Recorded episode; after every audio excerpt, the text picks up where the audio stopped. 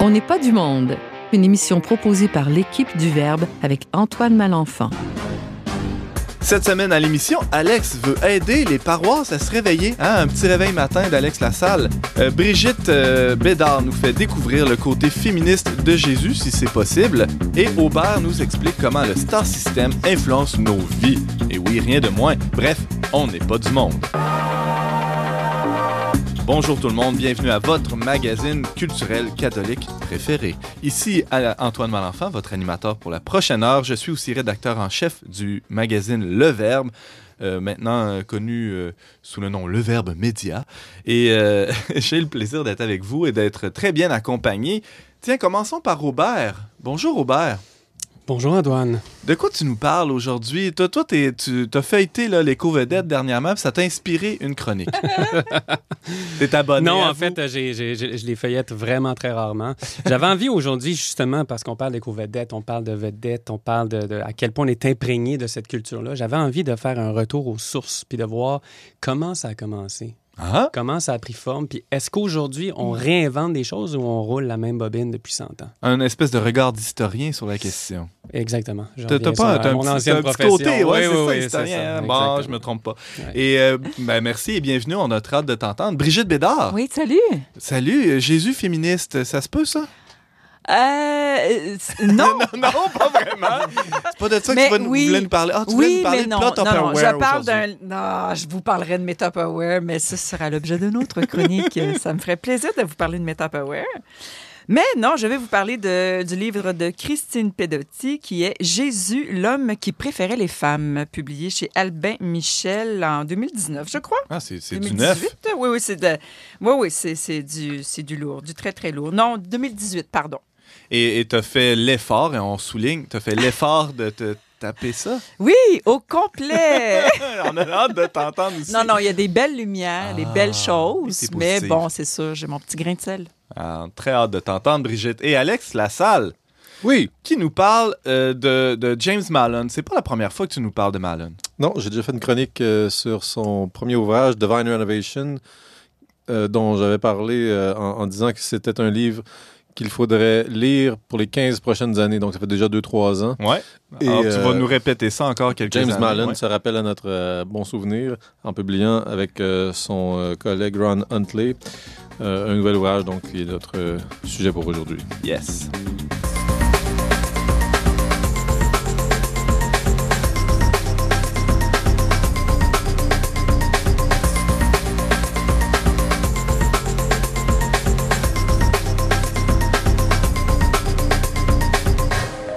Le mois d'octobre qui s'en vient a été décrété solennellement, pourrait-on dire, par le pape François, comme mois missionnaire extraordinaire. Qu'est-ce qu'il y a d'extraordinaire dans la mission? Faudrait, faudrait aller voir dans nos paroisses qu'en est-il. Et euh, pour en discuter, euh, Alex Lassalle a lu Réveiller votre paroisse. C'est le, tout dernier livre du Père Mallon, connu aussi pour euh, Divine Renovation. Oui. Qu'est-ce qu'il y a d'extraordinaire dans, dans la mission? Il y a peut-être le fait que la mission est un peu trop extraordinaire dans nos paroisses. C'est-à-dire qu'elle est souvent absente euh, de la vie paroissiale. On fera ça si on a le temps, c'est ça? C'est comme une activité extraordinaire qui n'est pas dans les activités normales. Exactement. Mhm. Et malheureusement, c'est tout à fait anormal qu'il en soit ainsi. Euh, et c'est ce que nous rappellent euh, Ron Huntley et James Mallon dans, dans leur ouvrage paru au début de l'année. Peut-être un petit portrait de, James Mallon. Qui, qui est cet, cet auteur? Alors, c'est un, Écossais d'origine qui est prêtre catholique et qui exerce euh, son ministère à Halifax, donc dans le diocèse d'Halifax, depuis euh, plusieurs années déjà. Et euh, à travers toute une recherche sur le renouveau des paroisses, il est, parvenu à acquérir une certaine sagesse pastorale qu'il a pu mettre en pratique à partir de 2010 dans, la paroisse de Saint-Bénédicte euh, à Halifax. Et depuis, euh, cette paroisse est devenue un modèle de, conversion pastorale, de renouveau missionnaire. Et c'est l'expérience de ce renouveau qui était euh, exposée dans Divine Renovation, publié quatre ans plus tard, donc en 2014. Tu emploies le mot conversion pastorale. C'est un peu à contre-courant de, de l'idée selon laquelle les gens qui vont à l'église sont déjà convertis. Euh, Alex Lassalle. Oui, ben, euh, effectivement, on, présume que, que ceux qui, qui, vont à l'église ont, ont, fait tout le chemin qu'ils ont à faire. Mm -hmm. euh, C'est des bonnes personnes maintenant. Ce sont des bonnes personnes, je n'en ai aucun doute. Mais le fait est que le Seigneur nous demande d'être euh, au-delà de, de, des bonnes personnes, des personnes euh, engagées dans sa mission. Mm. Hein, le Seigneur est venu en mission et il nous a aussi invités à y prendre part. Et c'est cette partie de, de, la vie de Jésus, j'imagine, qu'on a un peu laissé de côté. On s'est installé dans des, dans des habitudes de, de chrétienté bien installées. Et quand une culture, euh, une civilisation supporte euh, le christianisme, bon, on peut s'installer longuement dans cette culture, puis tout va bien, puis on suit le petit train-train. Mais quand la culture va à contre-courant de ce qu'est le christianisme, de ce que le christianisme propose, on s'aperçoit que finalement, euh, plus rien ne tient parce que euh, on était finalement euh, surtout à s'appuyer sur des habitudes et ces habitudes, petit à petit, s'en vont. De moins en moins de gens les pratiquent et éventuellement, mais on se demande pourquoi nous-mêmes on les pratique et peut-être qu'on part et finalement il reste que quelques quelques personnes dans les bancs d'église devant des, prêtres vieillissants. Alors, d'où la, la nécessité de redécouvrir ce que le pape François appelle l'ADN de l'Église, la mission. La mission, en particulier, ce qu'on appelle la proclamation kérigmatique. La proclamation, c'est ce que je dis là, c'est redondant, parce que le kérim, c'est en grec le mot proclamation. Donc, euh, la première annonce de l'Évangile. Et euh, c'est ce qu'a expérimenté euh, James Mallon. Et en 2010, quand il a eu la, chance de piloter une nouvelle paroisse, il a appelé à ses côtés le, laïc Ron Huntley. Et c'est donc avec lui qu'il euh, a écrit ce nouveau livre. En fait, euh, Ron Huntley contribue davantage, même on pourrait dire. C'est Ron Huntley et James Mallon qui ont écrit ce livre, dans lequel ils font part, encore une fois, de, de leur expérience de renouveau. Mais l'aspect la, essentiel sur lequel ils insistent euh, cette fois-ci, c'est sur le, le, rôle moteur que peut jouer le parcours alpha dans euh, ce renouveau. Le renouveau euh, dont parlait Malden dans son livre de 2014 était clairement appuyé sur le parcours alpha, on le savait, mais là, on déploie finalement ce thème-là et on explique en quoi alpha, à mains égards, participe de ce recentrement missionnaire euh, de, de, de, de, la vie paroissiale. Donc, il y a trois volets, si on veut, euh, trois niveaux sur lesquels euh, Alpha peut jouer. Je les nomme très rapidement. Le premier, c'est simplement que ça permet à l'Église de vraiment vivre la, culture kérigmatique, d'appeler à, la conversion à travers la présentation du parcours Alpha, qui est un parcours d'une dizaine de semaines, durant lequel donc, les gens se réunissent une fois par semaine pour entendre, partager un repas, entendre, euh, écouter euh, une vidéo qui expose une des thématiques chrétiennes et ensuite avoir, avoir un partage. Et c'est dans cette euh, dynamique de, de, de, conversation, de partage que les gens finalement euh, peuvent retrouver le goût, euh, le goût du sens, le besoin du sens et éventuellement faire une démarche d'adhésion au Christ. Mais cet aspect premier qui est toujours mis en avant, pour ceux qui connaissent bien Alpha, on sait, on prend Alpha pour ça, pour pouvoir euh, avoir euh, cet élément kérigmatique dans notre culture paroissiale, permet aussi autre chose. Et c'est là sur, quoi euh, Huntley et, et insistent en particulier, c'est qu'une fois que les gens ont vécu Alpha, qui ont vécu une rencontre personnelle avec le Christ, qui sont désireux d'adhérer à la vie communautaire d'une façon ou d'une autre, on peut les inviter à devenir des missionnaires dans Alpha. Donc, mm. les, les, gens qui sont tout récemment convertis et même certains qui ne sont pas encore peuvent devenir acteurs, missionnaires d'Alpha pour présenter Alpha à d'autres. Évidemment, s'ils ah le ouais. font, c'est parce qu'ils ont assez aimé ça ben pour oui. pouvoir partager cette bonne nouvelle. Voilà. Et là, on sort euh, complètement d'une euh, d'une cléricalisation, on pourrait dire, de, de l'évangélisation. Et, là, quand je parle de cléricalisation, je parle pas seulement du clergé, il peut y avoir aussi une tentation de, de tout confier aux agents de pastoral. Et là, tous les laïcs peuvent être impliqués d'une manière euh, plus directe. Tout à fait. Même ce que je veux dire, ça, me rappelle une anecdote. Euh, Huntley rappelle que dans, à un moment donné, dans un des parcours alpha, il a, il a confié euh, des responsabilités à un athée. Pour, pour, pour, dire, donc, on est, on est devant. on est devant. Intéressant. Parce que le, la, la, clé euh, du succès d'Alpha, c'est pas seulement une bonne prédication et euh, une invitation, euh, comment dire, euh, euh, bien, bien, bien ficelée, Bien dans- dans- organisée. bien organisée dans- dans- Mhm. dans un- par des beaux vidéos, des belles vidéos, etc. Donc, ce que, ce que Alpha fait vivre, c'est la vie fraternelle, c'est faire redécouvrir euh, la, possibilité d'appartenir à un groupe, d'avoir des liens sociaux, concrets, humains, vivants. C'est c'est la merveille d'Alpha, c'est de donner accès à nos contemporains solitaires, à cette, à cette expérience de fraternité.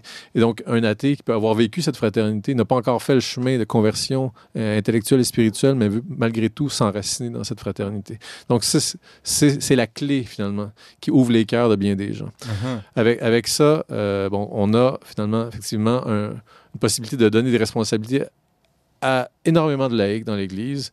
Et effectivement, donc, ça décentralise euh, l'action missionnaire. Ça ne la fait pas reposer que sur les prêtres ou que sur les, les agents de pastorale. Et c'est précisément par le fait qu'on partage la responsabilité du témoignage que euh, la culture missionnaire va, bel et bien se répandre. C'est le troisième aspect euh, que, que, soulignent euh, Huntley et Malland. Euh, on, peut faire des disciples, on peut responsabiliser des leaders ou des missionnaires, mais par ce fait même, par ce biais, on propage la culture missionnaire et ça vient que toute la communauté euh, est imprégnée de cette culture. Parce que ces missionnaires, une fois qu'ils ont travaillé deux ou trois sessions ou deux ou trois ans, même dans Alpha, sont invités à aller servir dans d'autres ministères, d'autres services euh, pour apporter justement cet esprit missionnaire ailleurs dans la, dans la vie paroissiale. Brigitte, Est-ce oui. est-ce que euh, Huntley et Marlon expliquent dans leur livre euh, comment on procède quand... euh, par où on commence? Que euh, tu veux proposer... Tu, on t'invite à une réunion de paroissiale, tu amènes ces livres-là, tu proposes un cheminement, mais si de l'autre côté, ça ne répond pas, si ton équipe pastorale a tout le pouvoir, puis que toi, tu es juste une petite paroissienne, puis il n'y a rien que tu peux faire, c'est quoi la solution? Bonne chance. Là, euh, on parle, on parle euh, des résistances internes qui peuvent être euh, soit celles euh, de- des paroissiens en général qui ne semblent pas très attirés ou de, de- de la masse des catholiques qui vont dire, parce qu'il faut, faut souligner, euh, Alpha est d'origine euh, anglicane, Mm. donc euh, certaines personnes peuvent trouver, ah, ce n'est pas d'origine catholique, donc euh, ce n'est pas bon, donc on ne veut rien savoir. Et ça, c'est des réactions euh, assez fréquentes. Là, donc, euh, Malin prend le temps de répondre euh, à ça. Mais si, euh, par ailleurs, euh, le blocage vient, pour dire, de la, de la hiérarchie, ou en tout cas des personnes en, en autorité, c'est clair que euh, je vois, à, à part le coup d'État, je vois pas vraiment de solution. non. non. Et pour blague. ça, est-ce que tu as des conseils? Comment on fait un coup d'État? Non, c'est clair. Euh, j'avais, j'ai, j'ai assisté à une conférence de Malone où, euh, bon, la première chose, quand il y a des résistances, continuez à vous former, euh, continuez à prier. Puis euh, c'est Hmm. pas vrai qu'il n'y a pas de la marge non plus. C'est-à-dire que Alpha, euh, si on veut que ça soit vécu en contexte paroissial, c'est une chose, mais Alpha n'est pas fait que pour être vécu en contexte, contexte paroissial. C'est le principe des petits groupes euh, de partage, donc ça peut Tu être vécu ailleurs. maison. Ça peut être puis, vécu euh, à, à la maison. euh, Ouais. On n'a pas besoin d'autorisation de, de- de- de- de- de- du pape François pour euh, démarrer un parcours alpha. hein. Donc, il s'agit d'aller en ligne. Ça, c'est une chose que, que je peux souligner. Là. Euh, Ouais. tous les, tout le matériel, il y a trois séries euh, vidéo différentes. Euh, la le matériel promotionnel, euh, le, le- le guide pour euh, mettre en place un parcours alpha, pour aider, guider, guider les, les- les missionnaires, tout est en ligne, tout est accessible et tout est gratuit. Donc, euh, et ça vaut la peine, vous pourrez aller voir quelques extraits vidéo. Le, le travail qui a été fait dans les dernières années pour avoir une présentation invitante, intelligente, riche spirituellement, bourrée de témoignages de conversion, euh, fait son effet. Donc, vous pourrez aller vous-même le constater si ça n'a pas déjà été fait. Alex, tu as expérimenté Alpha à t'entendre parler, c'est évident. Dans, dans le cadre de ton travail d'achat de pastoral, c'est quoi ton, ton expérience, les, les faits saillants de, de cette expérience-là? Ben, ça, a été, ça a été embryonnaire. Euh, moi, j'ai pas, euh, j'ai été confronté à, à certaines, euh, certaines difficultés à l'interne, mais clairement, il y a des petits miracles qui se sont produits. Des gens qui euh, côtoient des catholiques depuis des années, qui ne sont pas particulièrement attirés, qui d'un coup vivent Alpha et euh, sont tellement enthousiasmés qu'ils invitent euh, des gens de, leur entourage à venir voir Alpha eux-mêmes. Donc, il y a, un, effet parce qu'une des autres clés, c'est clairement de, de enseigner aux catholiques la façon d'interagir, d'être en rapport avec des gens qui ne le sont pas, Hmm. Pour ne pas être rebutant, pour pas avoir euh, les mauvaises habitudes euh, des initiés qui sont toujours dans l'entre-soi, qui parlent le langage que seuls les catholiques euh, pratiquants comprennent. euh, qui se trouvent tellement bons d'avoir été convertis qu'ils ils oublient que pas, la job n'est pas finie. Je vois pas de quoi tu parles. Ça fait juste commencer, Voilà. là. Donc, tout ça, tous ces travers euh, on- on- des, des- des- des blocages dans le processus d'évangélisation. Et euh, quand on parle de responsabiliser des, des- des- des jeunes convertis ou même des catholiques qui ont été sur les bancs d'église pendant des années et qui euh, ont fait alpha et redécouvrent la, la vie de foi, Ouais. Euh, ces gens-là sont accompagnés au cours de- de- du processus de responsabilisation pour être vraiment des bons, des bons ambassadeurs finalement de la mission euh, après coup. là. Alors, euh, si quelqu'un a lu euh, Divine Renovation, est-ce que tu, euh, tu l'encourages à aller réveiller votre paroisse du Père Malone ou ça, c'est redondant? Non, non, c'est absolument pas redondant parce que, comme je le disais tout à l'heure, on, on- on, centre l'attention sur l'utilité du parcours alpha. Et non seulement je vous invite à parler, à lire le livre, Réveiller votre paroisse euh, chez Artege. Vous pouvez le lire en version originale anglaise, Unlocking Your Parish. euh, C'est chez, euh, je pense, que c'est les éditions de Divine Renovation. Mais vous pouvez aussi euh, aller sur le terrain. J'ai parlé à quelques prêtres qui sont en train d'appliquer Alpha, qui sont en train d'appliquer Alpha dans le cadre d'un d'une stratégie globale d'évangélisation, parce que c'est une chose qu'il faut préciser, c'est que Alpha ne se suffit pas à lui-même, il faut Mm. l'insérer dans une stratégie globale de la mission. Il y a des prêtres euh, à Montréal, le père Michael Leclerc, la paroisse Saint Ignatius of Loyola, qui est euh, engagé dans, ce processus-là. Il y a aussi euh, Brice euh, Petitjean, la communauté d'Emmanuel, la paroisse Saint-Thomas d'Aquin, qui est aussi en- engagé dans ce processus-là. Puis évidemment, aussi, vous pouvez aller en ligne. Alpha offre du, soutien à l'adresse suivante support at alphacanada.org. Pardon, donc support, support at alphacanada.org. On pourra peut-être mettre ça en, en ligne quelque part. Là. Et rappelons qu'Alex Lassalle ne reçoit aucun cachet d'Alpha euh, pour la présentation de cette chronique. Euh, il, est, euh, il est vendu, mais, Je- je- mais pas dans le sens mais pas acheté. Mais pas achetable. Ouais. Alex Lassalle, merci beaucoup. Tu nous parlais de réveiller votre paroisse du, du Père Malone et de son, son comparse Ron Huntley. C'est paru chez Artege assez récemment, hein, dans la dernière année, je pense. 2019, oui. Merci beaucoup, Alex. Plaisir.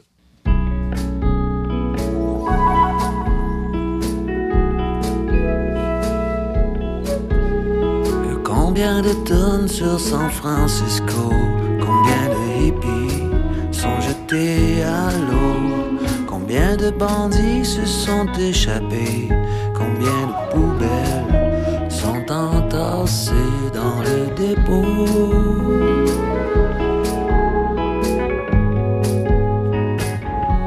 De San Francisco des adeptes de la microdose. Ce sont des geeks, des intellos. Ils ne mangent que vegan, intégral bio. Et les vapeurs fermentent dans leur cerveau. Je te mets au défi d'écrire une tune qui raconte presque rien, utilisant des accords majeurs 7. C'est tellement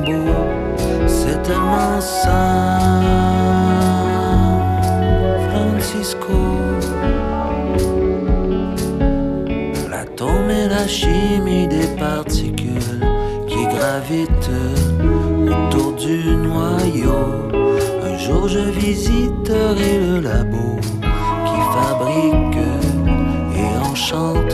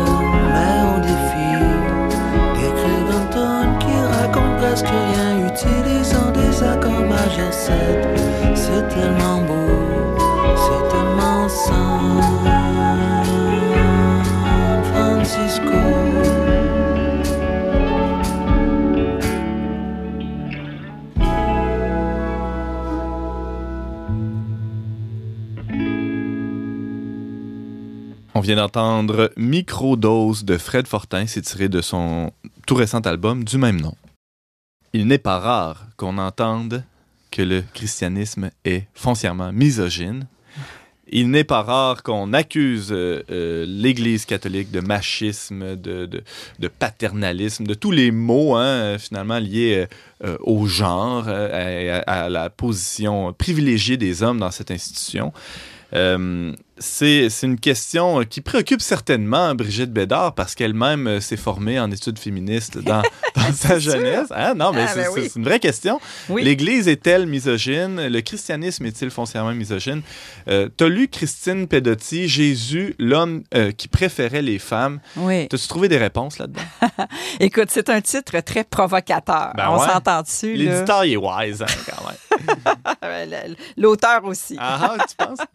Ben oui, c'est Christine Pedotti. Alors, il faut... euh, Présente-nous l'auteur, ouais. Oui, ben, c'est que, bon, c'est une, une catholique, entre guillemets. Je garde, je mets des guillemets. Catholique, ben, au niveau universel, elle est Oui, oui. catholique, euh, mais de gauche, et c'est une militante féministe. OK? C'est une écrivaine. Euh, c'est, euh, elle a écrit beaucoup de trucs pour les enfants. Euh, je serais curieuse d'aller voir c'est quoi les trucs pour enfants qu'elle a écrit. Mais c'est ça. Donc, il faut savoir que quand on commence à lire ça, il, faut, y a déjà un, un biais, là, tu sais. Mais je le savais, OK? Mais je voulais quand même le lire.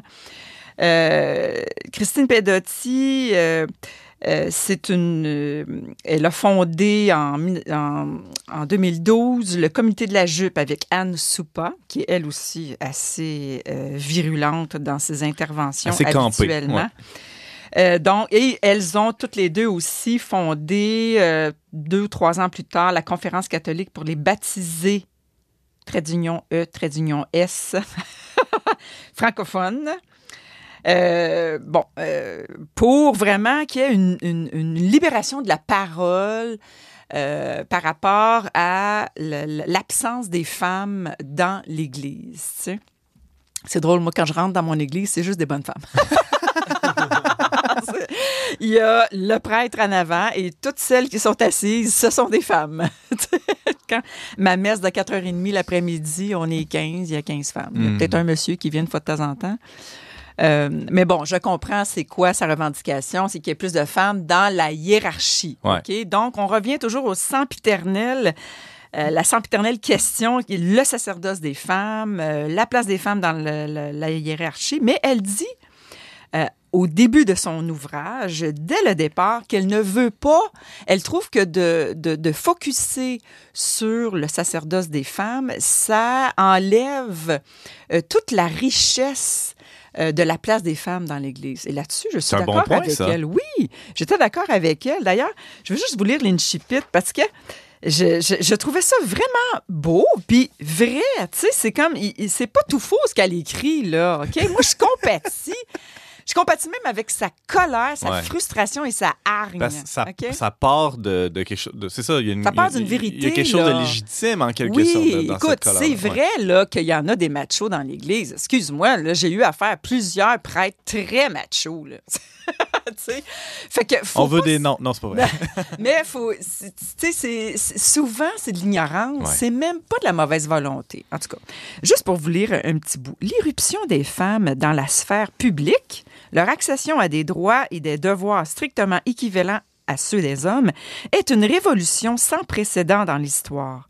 Une révolution qui n'est pas arrivée à son terme, très loin de là, qui ne touche hélas pas toutes les femmes dans tous les pays, mais dont l'avancée semble inexorable et, espérons-le, irréversible. Partout, les institutions bougent, non sans heurts, non sans crispation, non sans recul parfois. N'est-ce pas le cas de toutes les grandes révolutions? Mais globalement, elles évoluent dans le sens d'une égalité en dignité et en droit. C'est beau, c'est vrai. Donc, son, son, son propos de départ, c'est qu'il y a de plus en plus de femmes théologiennes qui lisent la Bible avec un regard de femme, avec un vécu de femme, une sensibilité de femme. Et évidemment, la lecture est renouvelée parce que tu...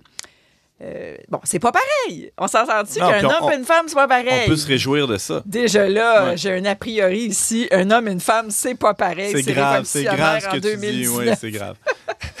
Mais là, le deuxième paragraphe, je continue. Et c'est là qu'on voit le jupon qui dépasse tout de suite. Hein, Le à- à nous jupon du comité de la jupe. Oui, oui, c'est ça. tu sais. Parmi ces institutions, il en est cependant quelques-unes qui n'envisagent aucunement de céder à ce grand élan et qui y résistent au nom de certitudes plus puissantes que le mouvement même de l'humanité. C'est le cas de la plupart des grandes organisations religieuses. Leur conviction d'une différence radicale entre les sexes s'appuie dans la certitude de savoir ce que Dieu a voulu et ce qu'il veut toujours.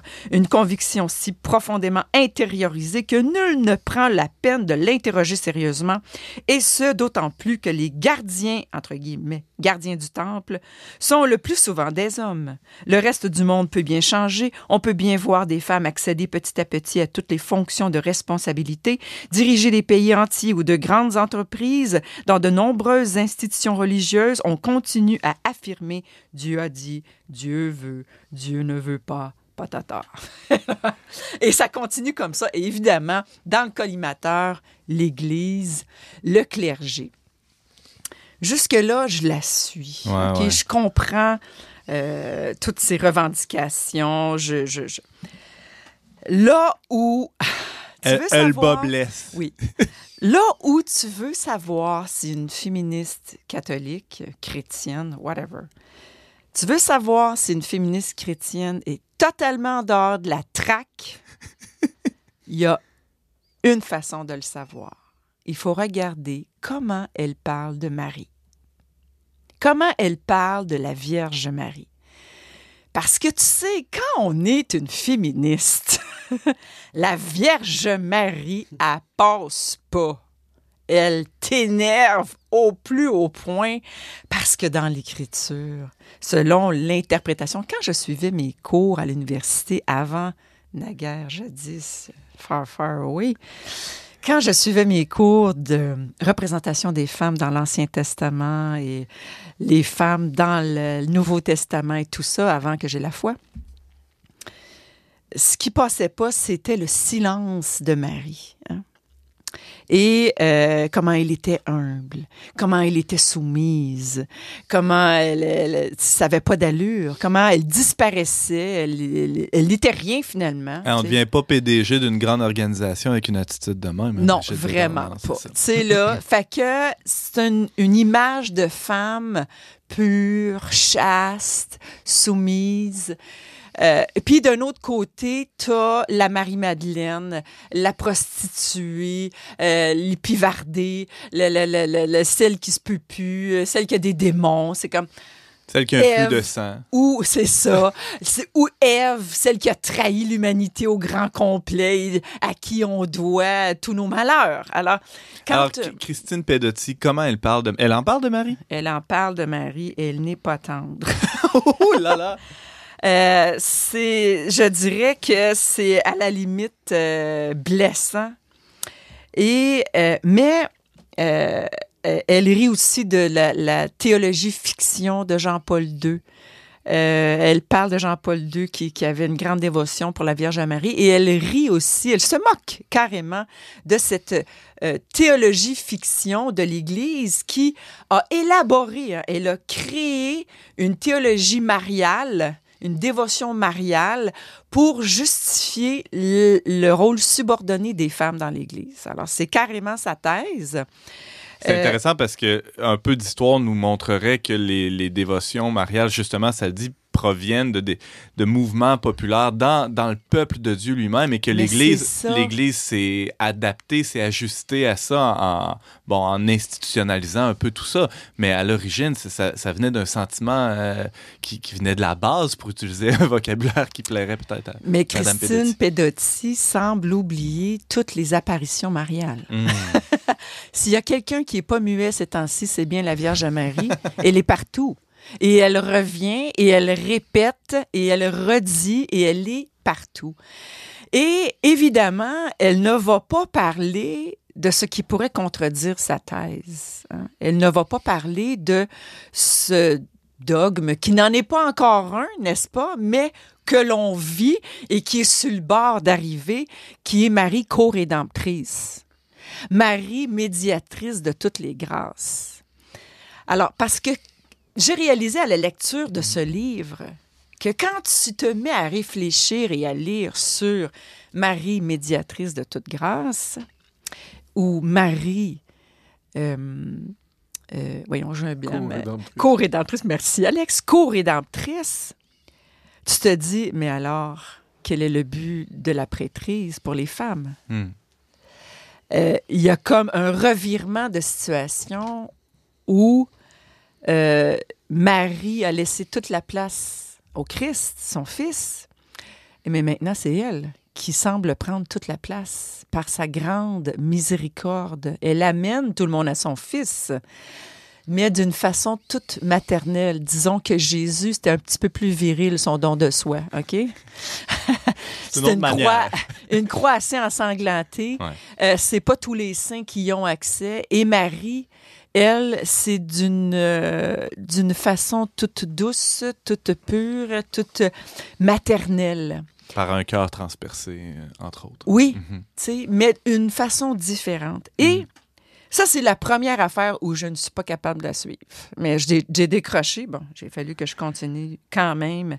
Mais tu étais rendu à la page 31. Ben, là, je couche à la page 31. Il y, en a 250. Aïe, OK? aïe, aïe. Mais plus loin, là où j'ai j'ai failli garocher le livre, mais non, je me suis calmée. Laisse-nous sur une note positive, là, quand même. non, mais il faut quand même que je vous parle de ce deuxième argument Reste deux minutes. qui est quand même assez sidérant parce qu'elle affirme, euh, rien de moins, que Jésus n'a jamais institué de prêtre, qu'il n'y a rien dans l'Écriture qui dit ça, que tout ça est arrivé au deuxième siècle. Eh bien, Bibi a fait ses recherches, hein? n'est-ce pas? Eh bien, je veux juste dire à Mme Pedotti que l'institution de l'Église est ici dans Matthieu 16, 18. Il est aussi dans Matthieu 16, 19. J'espère qu'elle va prendre des notes. Puis, le rôle des prêtres face à l'Eucharistie. Hein, c'est- c'est clair dans l'Évangile. Euh, réservé aux douze apôtres. Parce que je veux juste dire aussi que dans Luc 6, 12, 16, c'est l'institution des douze. Jésus prie toute la nuit. Il redescend de la montagne où il y a plein de disciples, dont plusieurs femmes. On le sait maintenant. Que, hein, on a lu Georgette Blaquière. On dirait que Mme Pedotti n'a pas lu Georgette Blaquière. Je l'invite à la lire, où on se réconcilie avec le rôle de Marie et on voit que Jésus a vraiment choisi douze hommes pour ses douze apôtres. Ça a été sa volonté, malgré ce qu'elle peut affirmer. Le rôle des prêtres face à l'Eucharistie réservé aux douze apôtres dans Luc 22, 19, dans Luc 22, 20.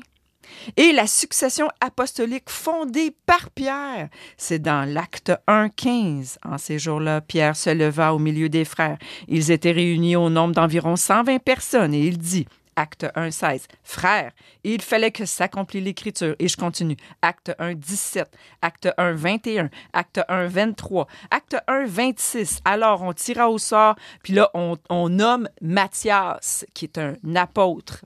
Il y avait des apôtres, il y avait des évêques, il y avait des, euh, des prêtres dès le début Bien avant le de l'Église. Ouais.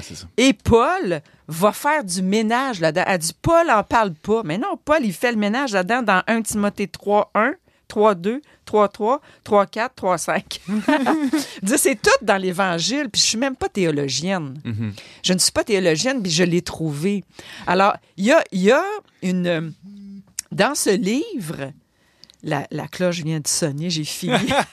Mais j'invite quand même euh, euh, les gens à lire ce, ce livre parce qu'il y a des belles choses sur la maternité au pied de la croix.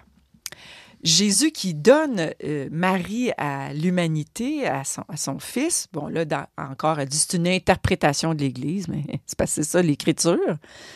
Mais c'est là qu'on, puisque Marie est notre mère, on est tous frères et sœurs. Alors, il y a un beau passage là-dedans. Il y a plusieurs beaux passages, mais Faut les accrochez chercher un peu. c'est ça. Alors, Brigitte Bédard, tu nous parlais de euh, Jésus, l'homme qui préférait les femmes. C'est de Christine Pedotti. Et Brigitte, la femme qui préférait euh, peut-être lire autre chose, finalement. Merci de nous avoir parlé de, de ce livre-là, euh, paru aux éditions Albin Michel en 2018.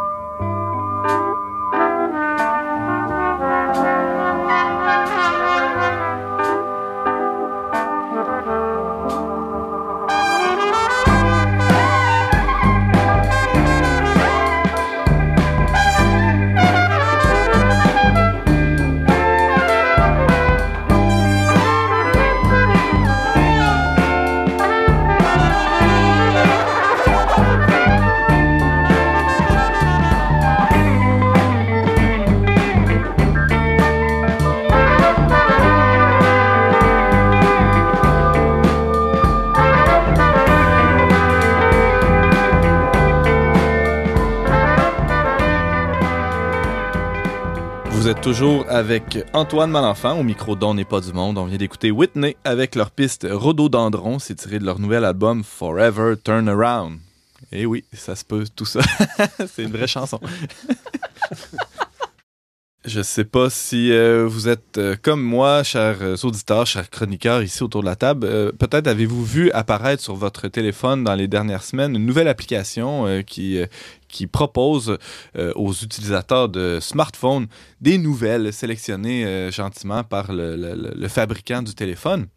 Je sais pas c'est quoi votre Ah, marque non, de téléphone, non? Ah, Non. Apple News, non? Qui Non. nous propose toutes sortes de nouvelles et euh, parmi lesquelles, euh, bon, évidemment, il y a les, les grands sites de nouvelles, mais il y a aussi euh, Hollywood PQ, il y a des, des, des- et autres potins de nos vedettes québécoises. Et ça, je dois vous dire que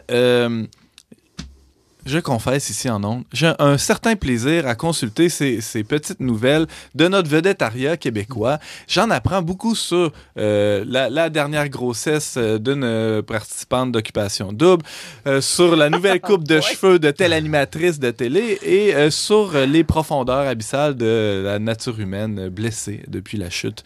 Alors, merci Apple News de, de m'informer de tout ça.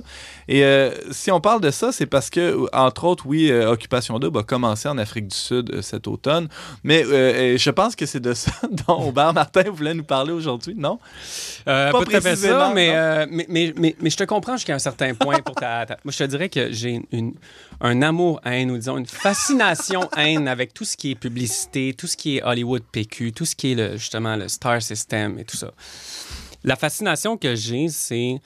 J'ai une fascination pour tout ce qui est, disons, manipulation des masses, messages envoyés, messages tordus, euh, toutes les, toutes les, les sous-textes qu'il y a, qu'on utilise, qui ont vraiment été euh, mécanisés avec le temps. Et euh, euh, j'ai une haine, évidemment, parce que je vois leur jeu, alors ça m'énerve de voir ça, puis de dire... Et de se faire prendre au jeu, parce que dans le fond, c'est qu'ils exploitent un, un, un, un aspect qui nous habite tous, qui est une genre de curiosité, un peu voyeurisme, savoir qu'est-ce que fait l'autre, qu'est-ce que pense l'autre, soit pour se rassurer, soit pour se conforter, soit pour rêver, soit pour s'imaginer dans cette situation-là et tout ça. Alors, euh, Mais ça date pas d'hier, ça, Aubert Martin, ce, ce- non. ce système-là euh, qui, euh, qui, qui met de l'avant des personnes euh, à travers le vedettariat. Non, exactement. Euh, ce que je voulais parler aujourd'hui, c'était justement ça. C'est- C'est c'est- c'est de s'interroger ou de refaire peut-être un, petit tour en arrière, puis revenir aux sources, puis voir comment ça a commencé. Est-ce qu'aujourd'hui, on invente les choses ou est-ce que ça a toujours été comme ça? Qu'est-ce qui étaient les prémices? Comment ça a pris forme? Est-ce qu'on a toujours adulé les vedettes? Est-ce que, bon...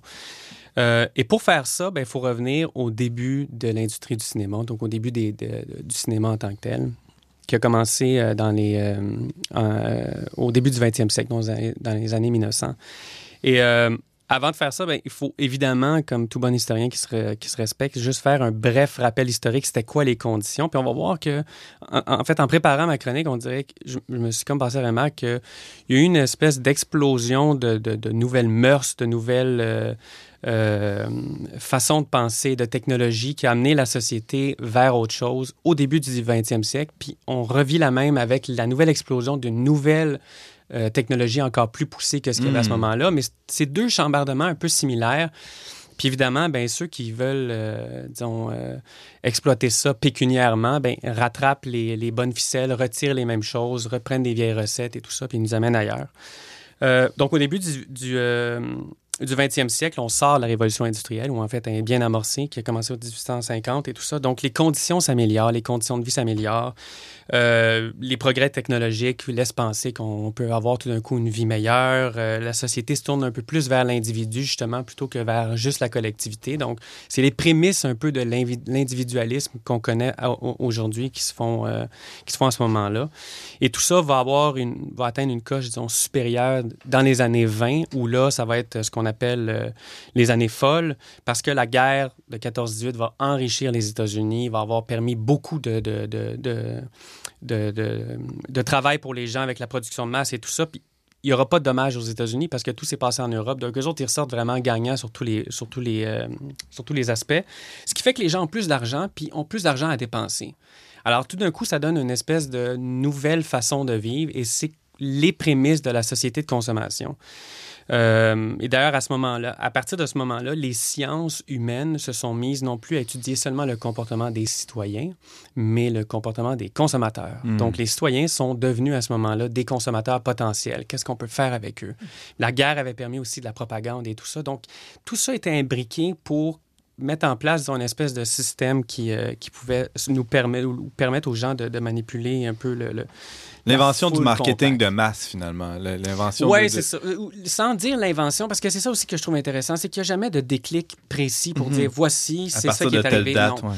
Et d'ailleurs, euh, euh, le, le- le- disons, l'exploitation des vedettes n'a pas commencé au début des du, du cinéma. Au début du cinéma, on s'intéressait surtout à la machine qui faisait le cinéma, puis comment c'était merveilleux, puis c'était des petits films, des courts-métrages de une minute ou deux entre deux spectacles, puis euh, ça intéressait pas vraiment les gens, mais ils étaient fascinés par les images. Après ça, ça s'est diversifié, ça a grossi un peu, mais les gens parlaient pas tellement des acteurs qui étaient dedans. C'était à la limite... euh, plus bas que le, le, le- le- manœuvre qui transporte les fils. là. Oh, bon, Des gens qui participent à ça et tout ça. Euh, mais avec le temps, bon, c'est ça, le, cinéma a, commencé à, à se développer un peu plus, les films ont développé un peu plus aussi. Et euh, rapidement, les producteurs ou disons les, les studios se sont aperçus qu'il y avait vraiment un, un marché potentiel à développer avec ça. Euh, en 1915, il y a un film qui est sorti qui s'appelait The Birth of a Nation euh, par David Griffiths qui a vraiment mis le, monde, le, le cinéma dans le monde de l'art parce que là, il sortait des, des, des scènes quotidiennes puis il a commencé à tourner vraiment plus une histoire étoffée qui Mhm. rejoignait les Américains et tout ça. Puis là, c'est que ça a comme été le, le- le début, disons, de il y a de la pièce à faire là-dedans. Parce qu'il faut se rappeler que les studios de cinéma, c'est d'abord et avant tout des machines à faire de l'argent. C'est ça leur principe. Ils sont, ils vont, est-ce qu'ils vont C'est pas chercher... des organismes de charité. C'est pas des là, organismes les- de charité, les ils sont pas là tellement pour valoriser l'art. Ils sont surtout là pour Mhm. faire de l'argent. Donc, eux, ce qui les intéressait, c'était de faire de l'argent. C'est la rentabilité, c'est des profits. Donc, si Mais aujourd'hui, c'est ça- plus comme ça du tout Aujourd'hui, au ben non, ils sont rendus vraiment artistiques, indépendants, puis c'est les films d'auteur qui roulent à Hollywood. Euh, donc, du moment où tu, sens qu'il y a de l'argent à faire quelque part, ben là, il y a des stratégies commerciales à adopter. Et c'est de ces stratégies commerciales-là que découle tout le, Star System. Euh, au départ, les gens ont commencé à s'intéresser un peu aux, aux- vedettes, puis les studios voulaient rien savoir de les publiciser parce qu'ils se disaient si on les publicise, ils vont prendre conscience qu'ils sont populaires, ils vont nous demander des meilleures conditions, on va perdre le contrôle, ça va être effrayant. Comment est-ce qu'est né, est-ce que sont nés les stars? C'est un événement qui c'est, c'est tellement hollywoodien quand on y pense parce que c'est né sur un mensonge, une twist presque géniale, machiavélique, je sais pas comment la qualifier, mais le gars, en tout cas, il a fait un coup de pub incroyable. C'est quoi? Il a- en haleine, bravo, Aubert! c'est un. On c'est va un- te réinviter, je Ouais, pense. ouais, excellent. c'est un, c'est un producteur de l'époque qui s'appelait Carl Lemley qui a, euh, il a fait partir une rumeur selon laquelle l'actrice de son film, Florence Lawrence, était morte dans un accident d'auto. Donc, il fait partir la rumeur par en dessous. La rumeur circule. Les journaux, qui sont avides d'informations puis de scoop, publient ça. Elle est morte. Ils en font toute une histoire et tout ça. Et lui, l'auteur de cette rumeur-là, là, lui, il sort dans les journaux puis il s'insurge en disant c'est du mensonge, c'est une mascarade, c'est pas vrai qu'elle est morte. D'ailleurs, elle va être là à la première à Saint-Louis quand on va présenter le film. Tenez-vous bien, ça va être. Je vais démentir la rumeur. C'est effrayant. Ça a été un succès incroyable. La foule s'est présentée. Tout le monde voulait voir l'actrice en Morte, vie, morte et morte et ressuscitée. ressuscitée, en vie, enfin, et tout ça. Et on dit que c'est de là que les stars sont nés et le Star System avec elle. Parce qu'à partir de ce moment-là, là, les studios ont dit Waouh, les gens accourent pour la voir, ils s'intéressent à elle. Répondez aux lettres des fans qui écrivent. On va commencer à faire la publicité. Là, ils pouvaient pas refaire le coup euh, Tu peux pas refaire le coup. Non, Alors là, il faut que ça. tu te creuses les méninges et dire comment on peut exploiter cette, ce- ce- cette denrée rare qu'on avait sous les yeux puis qu'on n'a pas vue puis qu'on peut aller amener ailleurs. Alors, euh, on se rappelle que Hollywood, qu'est-ce qu'ils font? En gros, le cinéma, ça vend du rêve. Ouais. Donc, D'ailleurs, on appelle Hollywood la Dream Factory, la manufacture des rêves, ou des rêves manufacturés, en tout cas. Ça dépend de quel côté on loge sur notre opinion. Mais... Euh, donc, pour eux, le but, c'est de vendre ou de commercialiser un mode de vie, de commercialiser euh, du fantasme euh, pour que dans, l'espace de quelques minutes, les gens se retrouvent dans la peau, dans la situation en disant Ah, si j'étais lui, je ferais comme ça et ci et ça. Donc, et tout le monde y trouve son compte parce que les commerces euh, qui ils peuvent s'attacher le nom d'une star, les stars vendent plus de films, tout le monde. Alors, c'est comme du gagnant-gagnant. Le seul qui paye, c'est encore le bon consommateur moyen qui lui, euh, qui lui paye pour ça. Alors, une des choses qui se sont rendues compte assez rapidement, c'est que pour promouvoir les films et pour promouvoir les stars, le meilleur moyen, c'était les magazines. Et les magazines, on les voit encore. Tu parlais tantôt de Éco-Vedette, tu parlais de, de Hollywood PQ. Écoute, Ça- il y a même des, excuse-moi, là, mais il y a même des magazines, là, je voyais ça quand j'attendais pour payer mon épicerie, il y a même des magazines qui parlent des téléromans. Oui, mais C'est exactement. même pas la vraie vie, Non. là. C'est des magazines qui parlent de ce qui s'en vient dans le téléroman. Oui, J'ai rien comme une Oui. ça existe. ça existe et ça Excusez, Je suis existe. complètement non, mais déconnectée, là. c'est- non, mais c'est intéressant parce télé, que ça existe aujourd'hui et ça existait à l'époque. Incroyable. Ils ont déjà commencé. Tout ça, c'est on on n'a rien réinventé. On réexploite la même sauce. Mm. Et les magazines, ce que j'ai trouvé fascinant aussi, c'est dans leur conception, euh, comment faire rêver les gens sans les rendre inaccessibles? Donc, parce que si tu fais rêver quelqu'un en disant euh, c'est la reine ou même, tu sais, euh, euh, Céline Dion, si elle était juste sur un piédestal, on dirait c'est inaccessible, ça me, ça me parle pas, ça me rejoint pas, puis le bon peuple aime donc bien ça quand Non, ça il nous faut la voir promener son chien comme, Exactement. euh, comme la voisine. Donc, ouais. dès le début, ils se sont aperçus de ça qu'il fallait qu'ils fassent ça. Donc, autant ils pouvaient faire un article en disant il est arrivé à telle place sur son hélicoptère majestueux avec sa fortune et il est descendu, puis ci, puis ça. Puis dans le paragraphe suivant, ils vont dire comment, oui, mais le dimanche, elle aime ça cuisiner ses petits muffins avec ses enfants parce qu'elle aime ça être accrochée à la réalité, puis Oh, à la vraie c'est vie et tout ça. Donc là, on est comme, comme nous, mais en même temps, on, ainsi. on- Parce qu'il faut se rappeler aussi qu'on est au début du rêve américain. Les meilleures conditions de vie, qu'est-ce que ça a amené? Qu'est-ce que ça a permis? Ça a permis de rêver que je peux me hisser du rang social que j'ai là au rang social supérieur. Je peux avoir accès à autre chose. Grâce à cette nouvelle laveuse sécheuse qui me permet d'avoir plus de temps pour euh, m'occuper de ma. En rabais pendant Ouais, euh, trois mois à 399,99. Ah oui, Exactement. où C'est ça? Donc, c'est ça. Rapidement, les magazines se sont appropriés ce phénomène-là. C'était vraiment un, moyen, euh, très, bon. Après ça, ça a dérivé vers d'autres choses. Les, vêtements, les vêtements vendaient les... euh, euh, des, des- des habits ou des vêtements inspirés des films. Puis ça, on l'a vu, en tout cas, on est pas mal de la même génération. On l'a vu à notre époque, comment ça a été récupéré. Vous avez tous connu la mode grunge, Mm. qui était la mode anticapitaliste, se rebeller justement contre ce phénomène-là. Mais qu'est-ce que les magasins ont fait? Ils ont vendu les vêtements de Des jeans oui, troués. Des jeans déchirés, déchirés à l'eau à de grand prix, alors que c'est un vêtement qui était supposé de se rebeller justement contre ce, ce- moyen-là. Il n'y a rien à faire. Ils sont indécrottables, ils vont toujours tout récupérer. Euh, donc, euh, donc c'est ça. Alors, il y, a- il y a vraiment eu ces prémices-là installées dès le départ. Et aujourd'hui, on en voit, disons, un peu, les, pas les conséquences, mais on en voit, on voit comment ça s'est euh, métamorphosé avec le temps et comment ça s'est étendu. hein. Parce qu'aujourd'hui, on regarde les annonces, puis une voiture, elle est plus euh, juste performante. Une voiture, c'est un mode de vie. Donc, on vend le mode de vie qui est rattaché à la voiture. Si tu es quelqu'un de courageux, d'aventureux, tu vas t'acheter un Dodge Ram. Alors, la personne, elle l'achète. C'est ça qui nous parle. On, on- on- on se fait rejoindre par ça. Et jusque dans la, la politique C'est aussi, ce que j'allais- c'est- ce que oui. Exactement. La politique commence, je dirais presque finalement, à être entachée de ça. Euh, on voit aujourd'hui les politiciens de plus en plus vont se faire élire. Ils ont des belles gueules. Les gens, les gens vont, vont, euh, vont, vont, vont se reconnaître dans, dans eux. Ils incarnent un changement. Des Comment- belles chaussettes à la des belles chaussettes. Ils incarnent le changement, ils roulent leurs manches pour avoir l'air plus proche du peuple, ils se déplacent dans les métros après les élections, ils vont... Même Donald Trump, qui est l'inverse de ce portrait flatteur, représente quand même une côté du, un côté du Star System. Lui qui le connaît très bien, Ah oui. il est issu de ça, il en a fabriqué combien de, de, de stars lui-même? Il a fait sa fortune. Il a fait sa là-dessus. fortune là- là-dessus. Mm. Et lui, qu'est-ce qu'il incarne? Il incarne l'Américain moyen qui se projette dans des situations diplomatiques et qui dit si j'étais lui, j'aurais dit ça. Hey, c'est le fun. Il a dit exactement ce que j'aurais dit d'en face de l'autre gars. Alors, Ben bon. il y, a un, il y a un jeu qui se joue jusque-là. Alors, on est, on est euh, euh, imbibé, je dirais, des mécanismes qui sont là. Et ça va jusque dans les journaux, les chroniqueurs, peut-être pas des petits et humbles chroniqueurs comme nous, mais des chroniqueurs. Non, mais c'est vrai, c'est un phénomène qui est intéressant aussi. Les grands chroniqueurs des grands journaux sont aussi vedettarisés. Ce qui fait qu'à un moment donné, quand ils écrivent une chronique, c'est juste l'opinion d'un gars mais il est vedettarisé, il est, exploité dans toutes sortes de sources de radio, de journaux, d'écrits, et ci et ça. On le filme chez lui, on fait des reportages comme si c'était une vedette, ce qui fait qu'après ça, son opinion a énormément de poids. Et ça s'étend, comme on l'a vu récemment, jusqu'à nous-mêmes, les téléréalités, les talent shows. On veut tous, en quelque part, être euh, stars nous-mêmes et vivre ce dont on rêve quand on regarde euh, Hollywood. La voix que vous venez d'entendre, c'est celle de notre chroniqueur vedette, Aubert Martin. Hey, Aubert, merci beaucoup pour ce, ce survol historique du Star System, hein, rien de moins. Merci. Euh, C'était très éclairant de, de, de, de- de clarté. Merci beaucoup et euh, on a très hâte de, te rentendre, réentendre à On n'est pas du monde. Merci.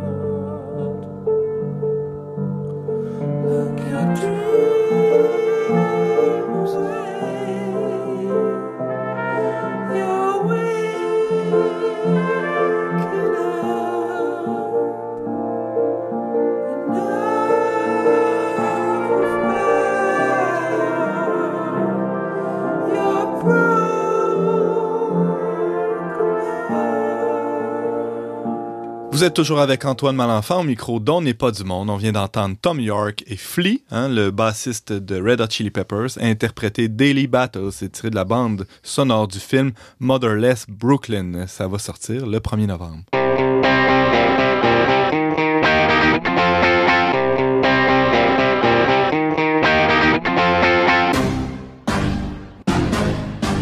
Cette semaine, Alex Lassalle cherchait à réveiller les paroisses avec le dernier livre de James Mallon. Brigitte Bédard nous faisait découvrir le dernier livre de Christine Pedotti, Jésus, l'homme qui préférait les femmes, et euh, a- nous a servi une sévère critique de ce livre. Merci Brigitte. Et non, c'est correct. Et Aubert Martin nous livrait une réflexion sur l'influence du Star System jusque euh, dans nos foyers. Merci beaucoup. Merci d'avoir été avec nous aujourd'hui, chers auditeurs. On se retrouve la semaine prochaine pour un autre magazine dont n'est pas du monde. Aux choix musicaux, James Langlois, à la réalisation technique, Valérian Fournier, à l'animation, Antoine Malenfant. Cette émission a été enregistrée dans les studios de Radio VM. On remercie le Fonds Roland Leclerc pour son soutien financier.